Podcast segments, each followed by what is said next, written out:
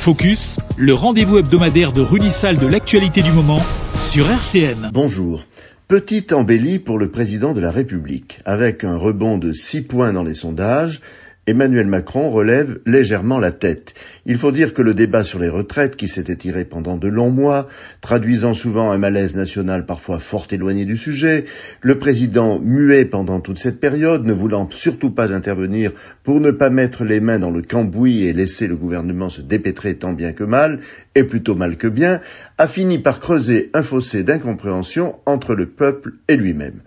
Comme à son habitude, en prenant l'exemple des Gilets jaunes, Emmanuel Macron s'est empressé de multiplier les initiatives pour faire diversion et oublier cette longue période d'impopularité. Il est allé sur le terrain pour parler emploi, activité économique. Il a même demandé à ce que les mesures environnementales qui pouvaient paraître punitives soient mises en stand-by. Il a également participé à quelques rendez-vous internationaux où il est apparu comme un acteur majeur représentant dignement la France. Enfin, il a reçu à Versailles les plus grands patrons de la planète afin de leur proposer d'investir en France. Cette initiative a connu un très grand succès, la France étant devenue le pays européen où les sociétés étrangères investissent le plus. C'est d'ailleurs un mouvement de fond qu'Emmanuel Macron a initié depuis plusieurs années, avec un certain succès, puisque le chômage n'a jamais été aussi bas qu'il ne l'est actuellement. Voilà donc un président à l'aise dans ce qu'il sait si bien faire, incarner le poste de VRP de la France. Malheureusement, derrière lui, la même dynamique ne se retrouve pas dans le gouvernement. La première ministre est toujours à la peine et n'arrive pas à rencontrer l'adhésion de l'opinion publique.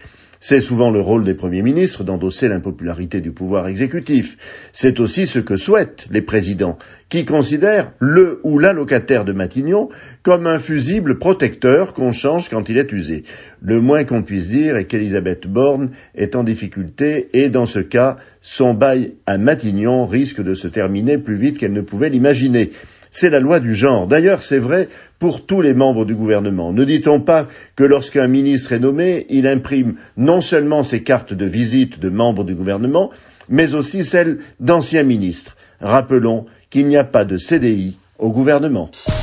Focus, le rendez-vous hebdomadaire de Rudy Salle de l'actualité du moment sur RCN.